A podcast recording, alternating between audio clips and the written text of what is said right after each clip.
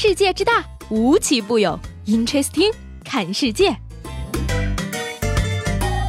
本节目由喜马拉雅青岛独家出品。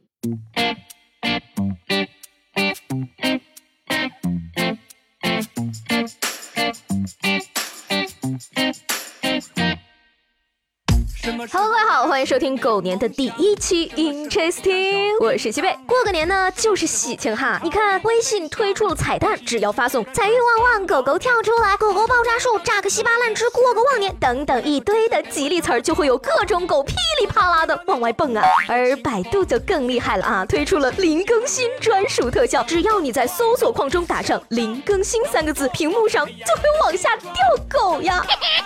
真是默默的心疼林林狗一年。不过呢，很快我就不心疼他了，开始心疼我自己了。因为一回家呀，我就开始被我妈嫌弃呀。没回家的时候呢，我妈是各种期盼；回家当天呢，我妈是各种欢心呀。回家没几天，就被我妈各种嫌弃呀。早上不起床，起床就玩手机；晚上不睡觉，睡觉就一两点；房间不知道打扫，吃饭不知道洗碗，作业不做，衣服不洗，你回来做什么的？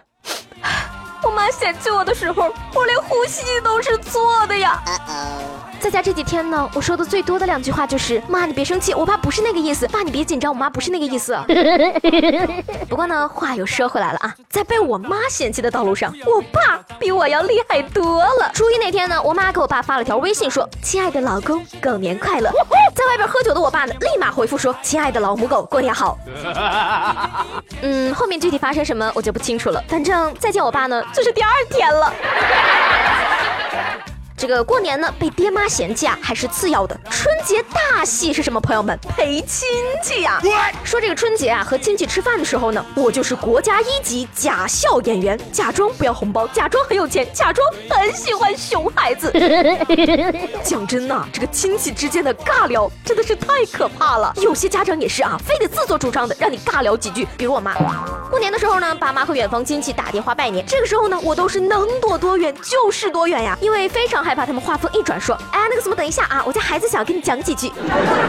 后来呢，我就想明白了，肯定是因为大人没有话说了，就换我来把电话接下去。我聊不下去呢，他们就可以说，哎呀，这个孩子真不懂事之类的话，然后就可以顺理成章的把电话挂掉了。不过呢，我宁愿跟亲戚。尬聊也好过忍受七大姑八大姨来自灵魂深处的拷问呢。不出意外呢，这个假期你一定听到过这样的话：考上了没有啊？对象找到了没有啊？生了没有啊？一个月赚多少钱呢？为什么老是工作到深更半夜不睡觉的啦？为了压岁钱，我忍了。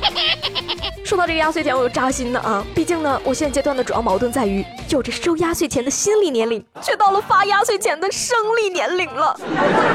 正所谓呢，钱可以激发一个人的潜能。感觉呢，过年收压岁钱的时候，每个人都能在《甄嬛传》里活到最后呀。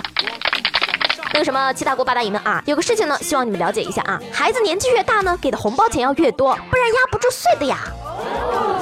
这个说起过年，聊起亲戚，就免不了呢，得唠唠你这婚恋大事儿啊！单身狗朋友们，家里又给你介绍对象了吗？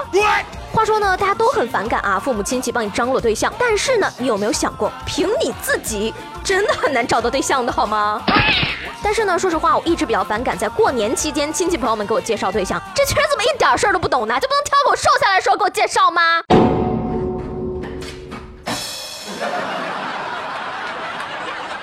那个翠花、小红、鸭蛋、二妮子、狗剩都回来了吗？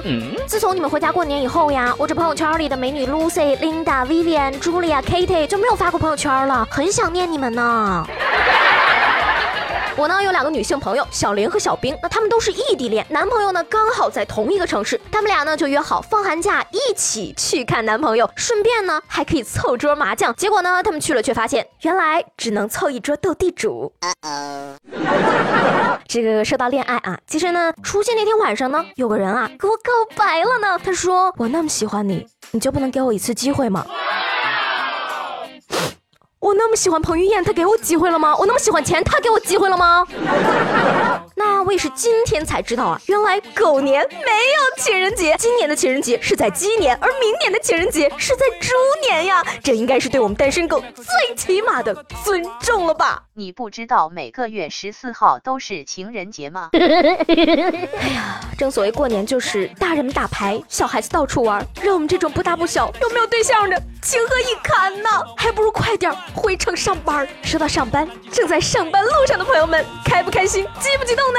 我就和你们不一样了，我只是快开学了而已。一想到开学那天，教室里肯定会出现这些声音，我。这也要写？这不是不用写吗？这里有答案，你不早说！哎，课代表，课代表，把我的放到最下面。为什么课代表把我们两个分开放啊？Unbelievable！说到这儿呢，我必须要给大家分享一个经验了啊！不写寒假作业呢，只是挨一顿揍，但是你却快乐了整个寒假呀！嗯，春节这个节日呢，虽然说还不算是完全结束啊，但是对于大多数人来说呢，春节假期却已经到达尾声了。回望这个假期呢，你必须问自己一句：吃饱了吗？玩爽了吗？年前衣锦还乡，过年却是人在吃，秤在看。看呐，过春节呢，就像是一台蒸汽火车，逛吃逛吃逛吃逛吃逛吃逛吃逛吃逛吃，逛吃。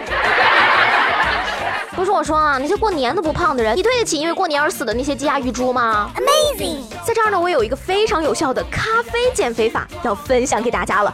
首先呢，你要准备好一百克的咖啡豆和一杯五百毫升的水，然后呢，把这五百毫升的水一口气喝下肚，接着呢，把咖啡豆撒在地上，一颗颗的捡起来，每天做三次，重复一个月，你一定会有变化的哟。嘿，不管怎么说呢，假期还是结束了。无论你这几天有没有吃饱，有没有玩爽，最终。也得告别了。那在这儿呢，我就好奇一件事情了，朋友们，你们返程时的行李和后备箱里都带了些什么呢？把你的答案晒在节目下方的评论里，让我看看谁带的东西最有特色。还是那句话，行李箱和后备箱呢，带走的不是年货，而是沉甸甸的父爱和母爱。或许呢，我们不能把年味儿都带走，但是那一份爱和关怀会伴随着我们过完这一整年。在这儿呢，也要祝各位新的一年不后退，不后悔，走好的运，遇对的人，有钱有爱有欢笑。好了，那今年的第一期就到这里了，我是西贝，新年第一期，夸我两句呗。对不起，老板，老板，我不想上班，上班。对不起，亲爱的爹娘，我要把钱。